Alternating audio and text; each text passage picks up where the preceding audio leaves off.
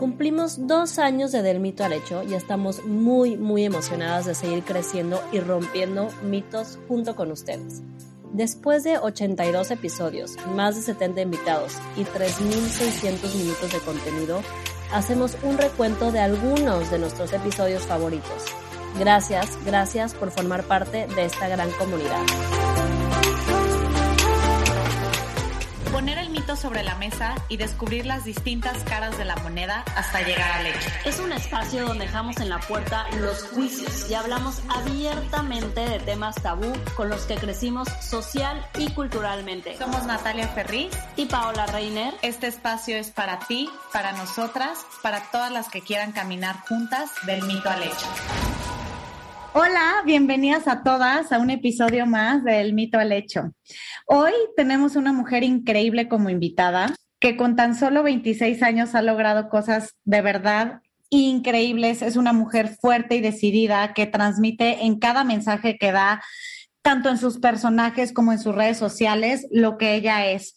Su historia es bastante particular. En su recorrido como actriz empezó desde niña y por ahí supimos que justo cuando estaba por cambiar completamente rumbo profesional, estudiando de hecho una carrera de diseño en Universidad Iberoamericana, ¿no? Le llegó la oportunidad de su vida al interpretar a Jenny Rivera en su bioserie, personaje que la catapultó a nivel mundial. Debido a ese personaje, tuvo un reto muy, muy grande a nivel emocional y físico. Tuvo que subir casi 30 kilogramos, ¿no? Y transformarse completamente, razón por la cual hoy nos acompaña y mucho más en el tema de mujeres donde tenemos que cumplir con parámetros, donde tenemos esta presión cada segundo, ¿no? Que respiramos y, pensamos que el concepto del peso determina gran parte de nuestra vida. Y bueno, con su experiencia, hoy hablaremos de eso, del mito de que el peso nos define. Bienvenida a Del mito al hecho, Samadi Sendejas. Gracias por estar aquí. Ay, no, qué bonita presentación te lo juro que casi lloro. no, muchísimas gracias. Yo feliz de platicar con ustedes. Eh, tuve oportunidad de ver eh, de qué manera abordan los temas y creo que es muy importante eh, cuando uno comparte algo que sí se capte o sí se entienda realmente lo que uno quiere decir, porque hay veces que nos llenan y nos saturan de información y no, no, no captamos al 100% el, el mensaje y creo que, bueno, el que ustedes me hayan invitado en este tema me encanta, estoy muy emocionada y gracias a ustedes por invitarme, estoy muy feliz de estar con ustedes. Ay, gracias, Amadi. Pues más bien platícanos, ¿no? O sea, ¿cómo, ¿cómo empezarías a abordar este mito de que el peso como mujeres, hablando específicamente en nuestro sexo, ¿no? Nos define. Mira, yo creo que desde muchos años atrás, yo creo que ni siquiera yo existía en este mundo, eh, se generó mucho el estereotipo, ¿no? Cuando hablamos de estereotipos, eh, nos vamos mucho a lo, a lo que se nos viene a la cabeza, que es la televisión, las pasarelas, el modelaje, ¿no? Y entonces en el momento que uno empieza a crecer, te empiezan a imponer este tipo de estereotipos. Y yo creo que nosotras como mujeres lo vivimos en la escuela, de que pues eh, las chicas delgadas eran mucho más lindas o eran las que se podían poner la ropa más bonita o a las que se le veían más lindas. Eh, cuando tú veías protagonistas en la televisión, jamás ibas a, darte cuenta que, fuera alguien que tuviera imperfecciones, ¿no? Y eso, quieras o no, eh, empieza a generarte eh, muchísimas inseguridades y muchísimas trabas en tu crecimiento. O sea, yo te puedo decir que la etapa más difícil de mi vida fue la adolescencia, en esa etapa en lo que tú no sabes ni qué eres. O sea, yo me acuerdo que entre la secundaria, cuando me empezaron a gustar los chicos, cuando obtuve mi primer periodo, o sea, todo eso fue como una revolución, porque yo decía, es que yo soy completamente diferente al estereotipo que la gente impone, ¿no? Entonces, eh, creo que es muy importante el que hoy en día existen tantas plataformas con tanta este, diversidad de, de no solamente de, los estilos, sino de personas, de gente, de maneras de actuar, de nacionalidades. O sea, tenemos ahora la oportunidad de conocer un poquito más allá y eso me encanta porque las generaciones que vienen creo que eh, no van a tener tanto miedo o tanta este, dificultad de obtener eh, cosas en este medio que es, la verdad, un poco difícil. Sí, claro, no, y aparte me imagino, Samed, que como dices, o sea, ya es un tema que nos inculcan desde que estamos niñas, ¿no? Entonces, vienes cargando con estos estereotipos y los tienes como muy bien incrustados en el inconsciente, entonces como que a veces, aunque digas, a ver, quiero trabajar en esta parte, en, en ver cómo me acepto a mí misma, cómo realmente estoy contenta y feliz con quien soy. Ahorita que te tocó hacer este papel y tuviste que aumentar, como dijo Nat en, la, en, el, intro, o sea, más de 30 kilos. O sea, yo te quería preguntar cómo, cómo fue eso para ti en cuestión emocional y física, porque lo platicábamos, este, Nati y yo cuando estábamos preparando el episodio, o sea, creo que el tema de estar engordando, aunque estás sabiendo, o sea, lo estás haciendo por un objetivo que es un papel, ¿no? O sea, yo, yo lo yo lo ponía un poquito, lo que yo vivía, acabo de ser mamá hace cuatro meses. Ay, felicidades. Ay, gracias. Y lo, lo, pensaba un poco en el embarazo, ¿no? O sea, al final sabes que estás este, creciendo de tallas porque estás embarazada, pero te ves en el espejo y sigue siendo un shock emocional que no te quede en tus jeans. Es, es como, ¿cómo? O sea, que te da para abajo, aunque sepas que, a ver, obviamente estoy embarazada, estoy creciendo, es por, o sea, sabes, aunque lo tengas consciente, cuando te pruebas algo que era de tu closet y ya no te quedaba, o sea, sí es un shock emocional eh, por justamente todos estos estereotipos que venimos cargando, ¿no? Entonces, quería preguntarte tú cómo, cómo lo fuiste afrontando, de cómo te veías tú en el espejo y decías, esta soy yo a pesar de estos kilos de más o a pesar de este cuerpo que estoy ahorita desarrollando. ¿Cómo enfrentaste esa parte?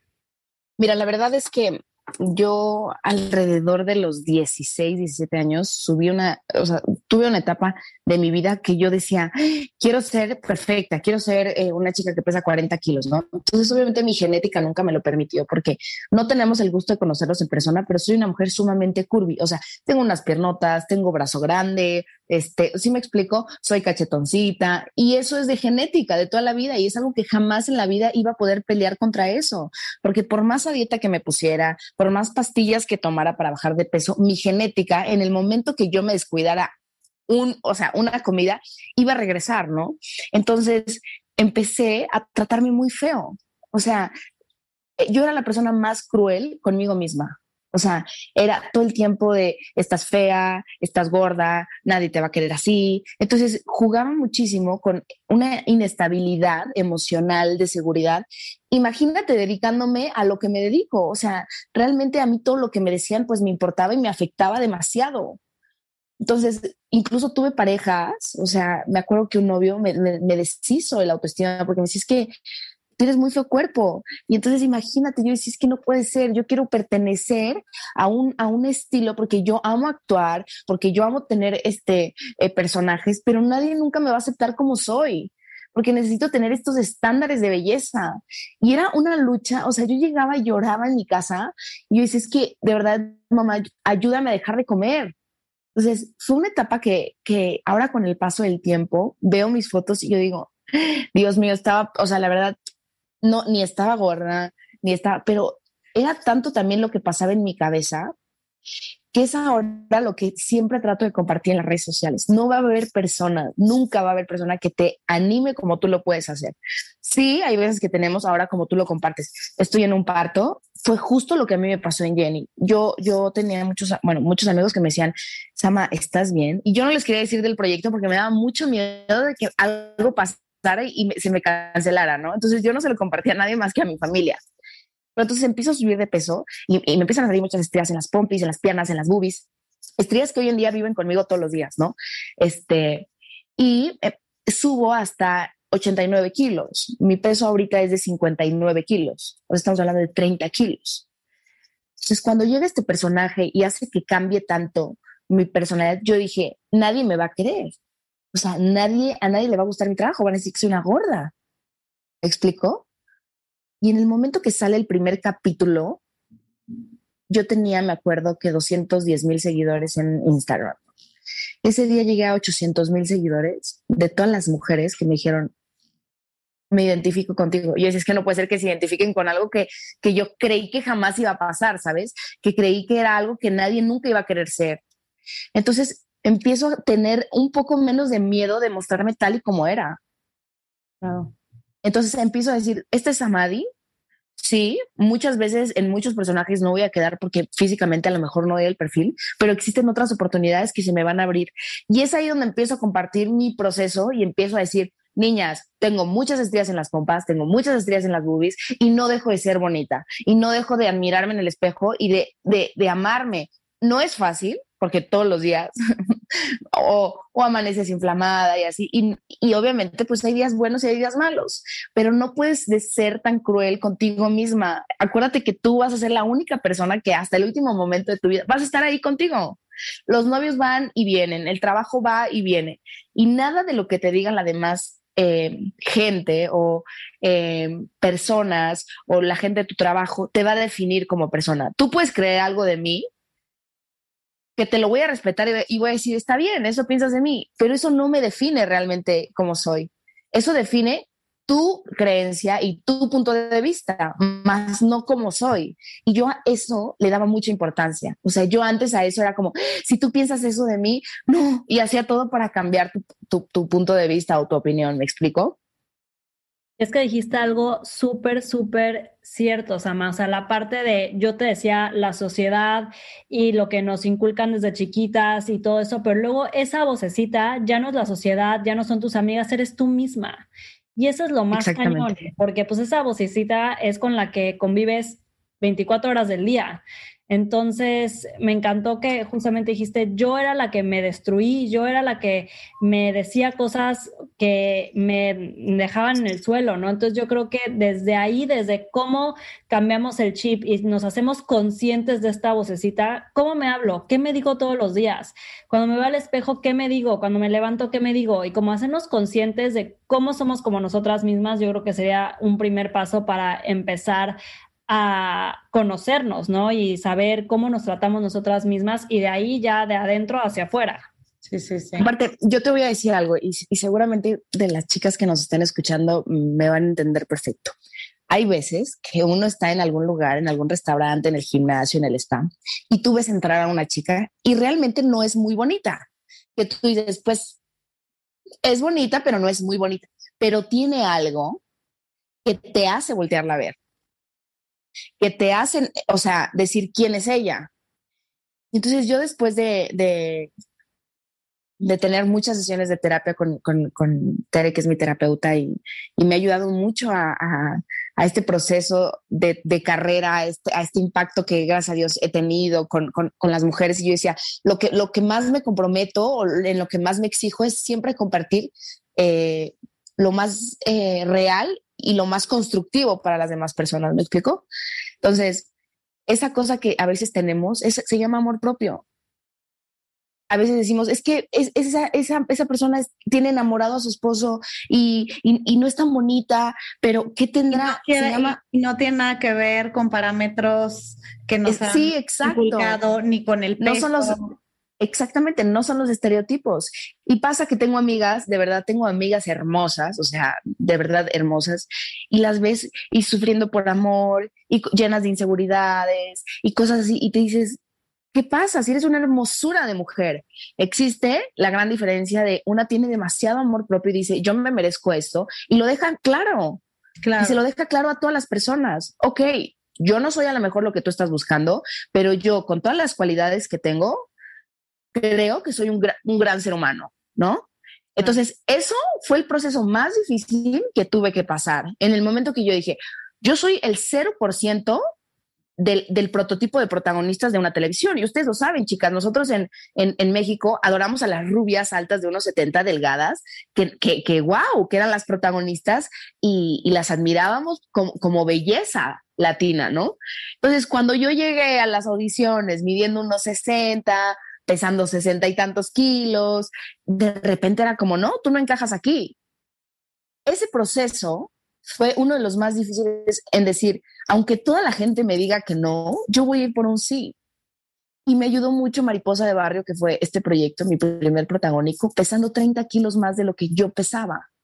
y decir, la gente va a creer en mí por mi talento, por, por la actuación, porque es un gran guion, porque es un gran equipo y no se va a dejar ver de que pues tengo demasiada celulitis y estoy llena de estrías y de que, si me explico, no van a calificarme por lo que soy, sino por lo que están viendo.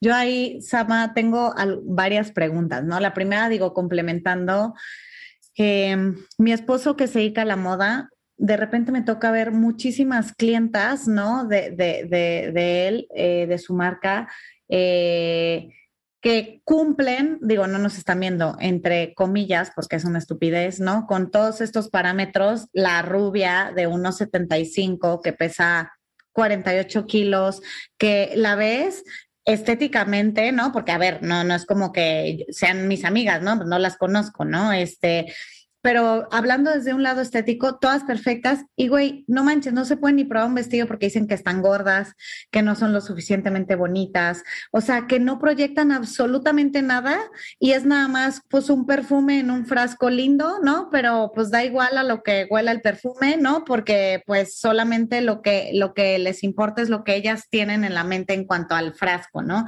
Me parece súper, o sea, un ejemplo muy, muy cañón. Y las dos preguntas que yo te tenía es, una, si ya hiciste como las paces de repente voltear y ver esas fotos cuando tú tenías 30 kilos de más y decir, hoy me acepto, al final ya no tienes esos 30 kilos y has estado mucho en esta narrativa, en este mensaje, trabajando tu amor propio, pero cuando tú ves una foto tuya, no te causa tic, digo yo justo, bueno, lo he hablado mucho, cuando yo cumplí 17 que me bajó, engordé mucho de un día para otro, como 10 kilos, el cuerpo me cambió y, hoy, digo, en cuanto a eso, soy una persona completamente diferente física y mentalmente, pero yo sí sigo viendo esas fotos y no me gustan y digo, ¿por qué no me gustan? Si estaba feliz, si, era una niña contenta, un ser humano increíble y, y, yo siento que sigo sin aceptarme del todo o sin como hacer las paces con eso. Esa es mi pregunta uno. Y mi pregunta dos va un poco relacionada. Mi mejor amiga ha luchado con el peso la mayor parte de su vida y me decía que cuando más kilos de más tuvo, ella sintió hasta discriminación de este tema de la gordofobia y demás, de hasta cuando estaba en el aeropuerto y si le ayudaban a subir una maleta o no, ¿no? Si, o si estaba 20 kilos más delgada. Entonces, esas dos preguntas yo te las tenía a ti, Sama. Mira, este, eh, bueno, la primera pregunta que me haces me recuerda a una sesión de terapia que tuve con, con mi terapeuta, donde me dijo, ¿qué le dirías a Sama de hace 10 años? ¿no? Porque yo llevo en esto 16 años. O sea, yo empecé a los 14 años haciendo mi primer novela, que fue un exitazo, que fue Patito Feo junto con Dana Paula, y en ese momento me dan un premio a la mejor actriz revelación del año, ¿no? Entonces, desde ahí me cambió la vida, ¿no? Pero ahí era una niña, ahí ni, me había bajado, ni tenía boobies, ni tenía pompis, nada, ¿no? Entonces, desde ahí empezó el maltrato hacia mi persona al 100%. O sea, yo todo el tiempo quería ser alguien más, todo el tiempo. Y entonces yo salía con alguien y yo jugaba a ser una personalidad completamente diferente. Yo decía, este tengo que ser perfecta y yo soy muy fea. Entonces, yo como soy muy fea, tengo que aparentar ser alguien más, ¿no? Me pasa también que entro muy joven al CEA, a la Escuela de Actuación de Televisa, con compañeras ya de 25 años, obviamente ya con cirugías plásticas, obviamente ya, ya siendo una mujer completamente este, desarrollada, y yo tenía 14 años. Entonces, a los 14 años, yo, yo usaba cortiños, yo usaba pantaleta, me explico. O sea, ya mis compañeras eran de que, pues, un calzoncito lindo y demás, y mi mamá me compraba en ese entonces los calzones. Entonces, cuando me pasa que que toco esa sesión y me dicen, Sama, de verdad, y te lo digo con todo mi corazoncito así abierto, yo decía, no puede ser que, que yo me hice tanto daño, ¿sabes? O sea, no puede ser que me hablé tanto tiempo feo, no puede ser que tanto tiempo jugué con mi cuerpo, con mi salud. Muchas veces, o sea, muchas veces paré en el hospital de que mamá, me tomé pastillas para bajar de peso, mamá, dejé de comer, este, empecé a vomitar la comida. Entonces, cuando me tocó ver hacia atrás y ver que cada de esas cosas me estaban haciendo la persona que hoy en día soy y que soy cada vez más fuerte y que no me voy a derrumbar ni por 30 kilos que me tengan que poner para un personaje, ni cuando hice Mamba, que fue un, personaje de enemigo íntimo donde me tuve que rapar la cabeza, para creer y sostenerme que soy, una, soy más que una cosa física. fue muy difícil. Entonces me decía mi terapeuta, ¿qué pasa con esas fotos? ¿Qué pasa con esa Sama de hace seis años? Y yo decía, lo único que le hubiera, me hubiera gustado es poderla pasar mejor. Ay, y se me quiebra horrible la voz porque este, siempre fue, fue un martirio el crecer, ¿no? Entonces yo decía, yo, yo solamente quiero estar linda. Y cuando me veo ahora a los 26 años y digo, solamente tenía 14 años y era tan cruel conmigo, lo único que me queda es agarrarme de ahí y decir, jamás en la vida me voy a permitir que nada ni nadie me juzgue por lo que soy o por cómo me veo, porque tengo tantas cualidades y tantos, em, tantas cosas que puedo demostrarle a la gente que soy, que no me define una talla, no me define este, el, el color de mi piel, o sea, todo eso hoy en día es una motivación a que si viene un proyecto, como lo acabo de, tener ahora en Netflix, que era la mala, la antagónica, y yo decía, es que imagínense, esta chica de 16 años súper insegura, hoy en día es la antagonista de, la, de una de las mejores series en top 10 de Netflix, y eso era para mí, no sabes, mucha gente lo ve a lo mejor como logro, logro actoral, y yo lo veía como un logro como, wow, nunca hubiera imaginado, ¿sabes? Entonces, eh, esa, esa es mi respuesta a, tu primer pregunta, eh, que una de las cosas más bonitas que me pasó es poderme perdonar, ¿no? Todo lo que, que le hice en su momento a Samadhi de 16, 14 años. Y la segunda pregunta que me, que también me, me impactó en su momento fue cuando, cuando llegué a pesar muchísimo. Cuando estoy pesando 89 kilos, sí, no te voy a mentir, me sentía mal físicamente, pero como nunca en mi vida me habían dado un protagónico, como nunca en mi vida había tenido un personaje tan importante internacionalmente, cuando llega este personaje a mí me dicen, lo único que tienes que hacer es comer y comer, y yo soy amante de la comida, o sea, yo le decía el otro día a mi mamá, le decía, mamá, es que yo no puedo andar con alguien flaquito, yo necesito andar con alguien que ame comer, porque yo soy amante de la comida al 100%, ¿no? Entonces, disfruté mucho ese proceso porque no me la creía. Cuando se acaba ese proceso y me dicen, Sama, tienes otro personaje, necesitas bajar de peso, ahí me di cuenta de la capacidad de disciplina que uno tiene que tener para tener cambios. ¿Me explico? O sea, no es de, soy, son 15 días que me aplico y la, logro, porque normalmente, ¿cuánto nos dura a nosotras las mujeres ir al gimnasio, comer sano e ir a hacernos tratamientos? Nos dura 15 días y tiramos la toalla. Dejamos todo y entonces en ese momento como me obligó el trabajo a decir, ya tienes un próximo personaje y el personaje que vas a hacer es una lesbiana y tienes que estar rapada, no puedes estar gordita. Entonces yo todos los días era de que necesito entrenar tres veces al día, necesito comer súper bien, no te comía un solo carbohidrato. Entonces, así como me disfruté bajar, perdón, disfruté subir, me costó bajar muchísimo, pero había un motivo que era otro personaje, ¿me explico? Entonces, como tal, el bullying no lo recibí de la gente que no me conocía, lo recibía de la gente que me conocía, pero no sabía lo que estaba haciendo. No sabía que yo iba a ser la protagonista de una serie este, internacional y no lo quería compartir porque tenía tanto miedo de que se me cebara o algo pasara que decidí no compartirlo. Pero sí me decían, estás en depresión, ¿qué te pasa? ¿Te ves muy mal? Este, y yo, yo por dentro decía, es que si supieras lo que viene, te vas a desmayar, ¿no? Sí. Pero, pero creo que lo más importante de eso fue el después de mostrarme, porque no te voy a mentir, busqué terminando la serie mil opciones para hacerme en el cuerpo.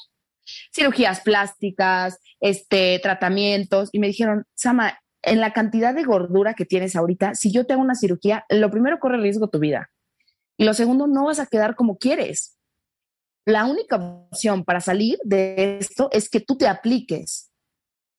Y fue la vez donde dije, wow, me demostré que neta sí podía lograr las cosas con puro esfuerzo, con pura disciplina. Obviamente soy amante de los tratamientos corporales, amante de mi gimnasio, amante de la comida. Entonces, hoy en día como muy rico, hago mucho ejercicio y no, no dejo de que me vengan a imponer algo que no tiene que ver con mi genética. Y es que es cambiarte el chip, ¿no, Sama? O sea, hablabas tú justo que de, de puberta tuviste temas con pastillas de bajar de peso, o sea, haciendo que a veces las mujeres queremos la inmediatez, ¿no? O sea, subimos de peso y queremos bajar de peso en 30 segundos, ¿no? Y justo es algo muy importante lo que dijiste, y volviendo a mi tema, por ejemplo, del embarazo, igual, acaba, o sea, yo acaba de nacer Martina, ya quieres tener así de que el cuerpo que tenías... Cuadritos, sí. O sea, que eres bien, bien, este, como injusta contigo porque dices, oye, o sea, tu cuerpo justo pasaste por un proceso para ir engordando para ese papel. Tienes que pasar un proceso también para que baje y vuelvas a estar desde el proceso mental, emocional y físico, ¿no? Y es una cosa a largo plazo que luego estamos buscando soluciones rápidas porque ya te quieres ver, ya te quieres este, poner tus jeans que no te quedaban, eh, quieres como todo esto con esta, con esta inmediatez y ya empezarte a sentir, ver y verte flaca, que a veces caemos con más rápido una cirugía, más rápido y soluciones que a lo mejor largo plazo no son las mejores para nosotras mismas y al final no nos hemos cambiado el chip en la mente, ¿no? Que eso es lo más importante, porque aunque nos hagamos cualquier cirugía o nos hagamos cualquier cosa, si seguimos pensando o seguimos como con la, el, el chip anterior, va a ser muy difícil hasta como habitar ese cuerpo, ¿no? Entonces, creo, creo que, que, que también es, es importante decir esta parte que es un proceso, como te costó subir, también obviamente el proceso para, para poder bajar, bajar de peso, ¿no? No, ¿sabes qué es lo más cañón? Que uno no entiende que la única persona que está ahí para ti eres tú. Sí. Entonces, imagínate todos los días levantarte y verte al espejo y pelearte, y pelearte, y negarte. ¿Cómo pretendes que llegue un hombre, vamos a ponerlo un hombre porque las mujeres somos este, muy dependientes de estar en una relación, somos más este, condescendientes en el aspecto amor, ¿no? ¿Cómo pretendes que un hombre venga a decirte a ti todo lo que vales si tú cuando te paras lo único que transpiras es odio hacia tu cuerpo. Eso es algo muy importante y me lo decía mi terapeuta. ¿Cómo pretendes, Sama, que la gente venga a decirte, wow, Sama, eres hermosa, eres preciosa, te traten con respeto, no te sean infiel, cuando tú lo primero que te levantes y dices, ay, qué asco de cuerpo? Muy heavy. Sí, hasta que Está muy cañón. Misma. Sí. Y, y sí, y, hablando ahorita de tema hombres y mujeres, justo también lo platicábamos Nati y yo, que también está muy cañón, como si es muy diferente el cómo ves a una mujer que sube de peso a un hombre que sube de peso. O sea, es más permisivo que un hombre esté gordo a que una mujer esté gorda. O sea, como que eh, el, el, o sea, al final esto también viene de conceptos de la sociedad y cómo nos han planteado, pero cómo este lo permitimos más o no, o no nos afecta tanto o no nos enoja tanto o no, ya sabes, y a las mujeres es como tienes que tener un cierto cuerpo, una cierta medida, este, una cierta talla, ¿no? Y, y, eso también está muy cañón y viene obviamente de, que vivimos en una sociedad machista desde ese punto de cómo eh, vemos a los cuerpos de cada uno, ¿no? Yo, yo tengo algo que siempre me ha dado muchísima curiosidad y es que cuando uno está en una relación y estás con tu pareja, con tu novio, con tu esposo, y, llega el momento de que tu esposo te es infiel o decide salir con alguien más o decide... Las mujeres, en lugar de enojarnos con el hombre, nos enojamos con la mujer. Ay, no manches. Sabes, espérate, Sama, justo en uno de nuestros episodios de la temporada anterior, te lo voy a pasar, es de los mitos de la, de la infidelidad con Dado Canales, y dice, güey, lo más cabrón de ese tema es que las mujeres van y le dicen a la vieja puta desgraciada, la quieren y así, güey, el que tenía el compromiso con ustedes era el güey, Totalmente. la mujer, ¿no? Totalmente a mí me pasa, yo, yo empecé a hacer algo en mis redes sociales, que si ustedes tienen oportunidad de seguirme, yo no las sigo, pero yo ahorita terminando esta ah, llamada, las voy a empezar a seguir. bueno, yo, yo empecé una red de emprendimiento femenino. A mí y a mi mamá, nosotros somos esto, una familia de casi puras mujeres. Los hombres siempre han decidido tirar la toalla, siempre. En mi familia yo no tengo referencia de un hombre que diga, me aviento el paquete, tengo hijos y me lo aviento siempre. Entonces a mi mamá me, le tocó ser este, la mamá que hacía tres turnos, este, mi mamá fue, daba clases de spinning, o sea, de todo. Entonces yo tengo el ejemplo de mi mamá muy claro. Cuando yo me las empiezo a ver súper cañonas, que no empiezo a tener trabajo, me toca irme a Estados Unidos a trabajar de mesera, este, llegué acá a México, trabajé de decano, o sea, yo hice de todo. de todo, de todo, de todo, de todo. Fui asistente de un dentista, o sea, trabajé en todos, o sea, en todos los trabajos así de que después de actuar. Mucha gente me decía, es que esa que no gana bien en la televisión. Me acuerdo que en el restaurante que trabajaba en Estados Unidos está pasando una, una novela mía en repetición y me decían, pero es que, ¿qué haces aquí? Entonces, ¿a qué iba con todo esto? En mis redes sociales tengo un, un lanzamiento que hice que se llama el emprendimiento femenino. Todas las semanas yo comparto un emprendimiento de alguna mujer que sin el apoyo de un hombre emprendió un negocio, ya sea pulseras, ya sea sombreros, ya me tocó recomendar a una nutrióloga, ya me este, tocó recomendar este, a, una, a una chef, y son mujeres que emprendieron solas. Y creo que algo que tenemos que empezar a hacer ahora es a no vernos como competencia. Lo que pasa, lo más difícil de nosotras es que tú estás en un restaurante comiendo con tu novio, con tu esposo, con quien sea, entra una mujer guapa y en automático una se incomoda. Porque dices, ¡Ah! entró alguien más guapa que yo. ¿Qué pasa si entra alguien más guapa? No pasa nada. Qué hermosa mujer, qué padre. No me voy a enojar contigo porque la voltees a ver, porque aparte es atractiva. Ay, yo soy la primera que le digo a mi esposo que ve esa, esa mujer, esa niña. Exactamente, pero es muy difícil. sí, es muy difícil que las mujeres lo veamos así. Comunidad, no sentirnos amenazadas. Ajá, totalmente. ¿no? Entonces. Totalmente. A, a, mí me pasa algo súper chistoso. El el 90% de la gente que me sigue son mujeres, ¿no? Entonces, este, luego recibo comentarios que yo digo, de verdad una mujer le escribía, o sea, te juro por mi vida, por mi abuela, que es el amor más eterno que he tenido, que jamás en mi vida yo gastaría tiempo en agarrar mi celular y escribir cosas horribles hacia, hacia otra mujer. Claro. Entonces, yo creo que el cambio no lo necesitamos en los hombres, porque los hombres, y yo los amo, y mira, tengo más amigos hombres que mujeres, porque siempre me dicen, estás en contra de los hombres, no para nada, los amo con todo mi corazón, tengo un hermano divino, o sea, pero nosotros esperamos que el cambio lo hagan ellos. En el momento que nosotros empecemos a decir, nos admiramos entre nosotras, nos apoyamos entre nosotras, qué guapa está esta mujer, y empezar a sentirnos con esta vibra de somos un equipo y no somos competencia, creo que los hombres ahí van a cambiar su modo de pensar. Pero es tan sencillo. Yo siempre, yo siempre tengo el, ejemplo de la infidelidad. El hombre te es infiel y en lugar de enojarte con el marido y con el novio, te enojas con la mujer. Sí, no, total. Eso es ilógico. No, sí, totalmente de acuerdo. Empecemos nosotras a hacer el cambio.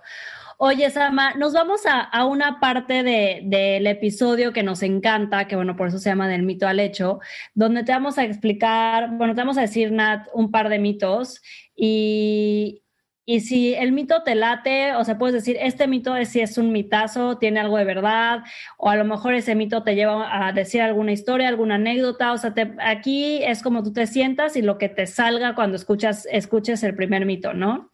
Ok. Entonces, el mito número uno es la felicidad depende de los kilos.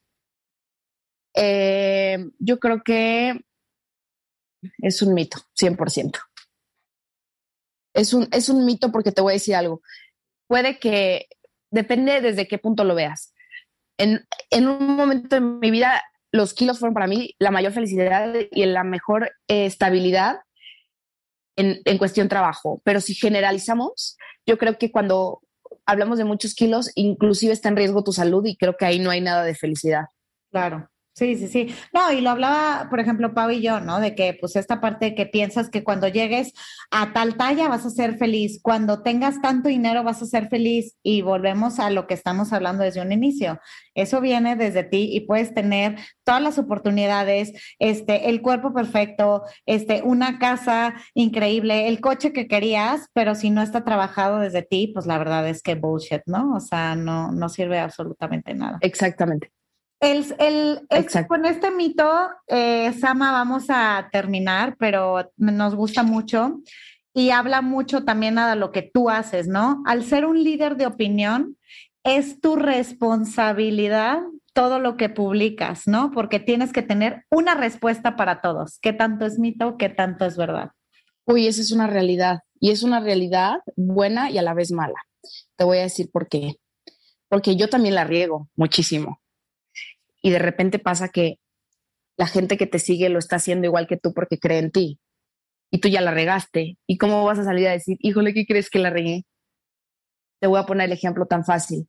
Em, una ocasión empecé a hacer eh, una dieta y se los empecé a compartir y lo único que estaba haciendo era dañarme, porque eran ayunos y mucha gente le funciona el ayuno. Y entonces a mí se me hizo tan fácil compartir una dieta balanceada según, según a mis estándares y según a mi peso. Y muchas seguidoras lo empezaron a hacer conmigo. Lo que no sabían es que yo me, ponía sueros vitaminados. Lo que no sabían es que yo en ese momento no podía hacer tanto ejercicio porque justo estaba grabando una serie. Y una ocasión me topo con una seguidora en la calle y me dice, Sama, ¿cómo? ¿Cómo estás? Y me jala a su mamá y me dice, Sama, necesito que le digas que ya deje de hacer tu dieta. Y yo, ¿cuál dieta? La que tú compartes. Y yo, no, pero es que esa yo la estoy haciendo. Sí, pero la compartes y mi hija la está haciendo y tiene 16 años. Hijo, sí. Y ella ya no quiere comer en las noches y quiere hacer ayunos de 18, 20 horas. Cuando a mí eso, ella me lo dijo, yo hoy en día, si tú te metes a mis redes sociales, jamás en la vida comparto algo sin estar con un profesional. Prefiero decirte, fui con este doctor y que este doctor te diga cómo, cómo me fue y cómo hacerlo a tu medida y a tus eh, necesidades a yo compartirlo. Se me hace una responsabilidad tan grande esa gente que, no sé, y, yo no, estoy en contra de eso porque a mí también me pasa y yo trabajo con marcas que te dicen, tienes que decir que tomas estas pastillas. No sabes cuántos, cuántos nos hemos tenido que decir porque digo, es que yo no me tomo estas pastillas y yo no sé qué vayan a traer esas pastillas. Y si Samadi a los 18 años hubiera visto a alguien que sigue que toma esas pastillas, Samadi hubiera ido a comprar esas pastillas. Claro. Entonces, creo que tienes una responsabilidad muy fuerte de saber qué compartes, cómo lo compartes y que no se te olvide que la gente que te está viendo es gente que cree en ti. Porque yo me imagino que a ustedes les ha de pasar de que luego se meten a Instagram y dices, ay, por favor, qué vendida. Claro, ya. O sea, se ve cuando sí y se ve cuando no, pero sí, exactamente. Sí es una responsabilidad muy, muy, muy grande. Ay, Sama, pues de verdad no tenemos cómo agradecerte. Amamos que hayas estado aquí con nosotras, que te hayas hecho el tiempito y que así como dices, toda esa comunidad de mujeres que te siguen, que estás formando y demás, puedan tener muchas más herramientas con tus historias, ¿no? Y a través de, pues, del mito al hecho. Entonces, de verdad, de verdad, te damos las gracias infinitas. No, yo les quiero agradecer a ustedes porque creo que es lo que hoy en día necesitamos, el, el que más mujeres eh, nos unamos y que compartamos realmente lo que pasa y cómo pasa real, ¿sabes? Entonces, yo, este, pues agradecidísima a todas las chicas que lo están escuchando porque lo voy a compartir mucho en mis redes sociales. Gracias por escucharnos. Este, no se pierdan eh, esta maravilla de podcast porque creo que hablamos desde el corazón y que lo único que queremos es compartir cosas bonitas y, reales y, reales, exactamente. también. Todo lo real. Ay, Sama, gracias. Obviamente, pues, ¿qué les digo? Ya aquí no aplica el sigan a Samadi porque, pues, los que nos están escuchando, o sea, la que tiene tres punto y cacho millones de seguidores, pero eh, sigan de, arroba el mito al hecho. Eh, y bueno, si les gusta el episodio, ayúdenos a compartirlo, a llegar a muchas más mujeres y nos vemos el próximo miércoles en el siguiente episodio de Del mito al hecho.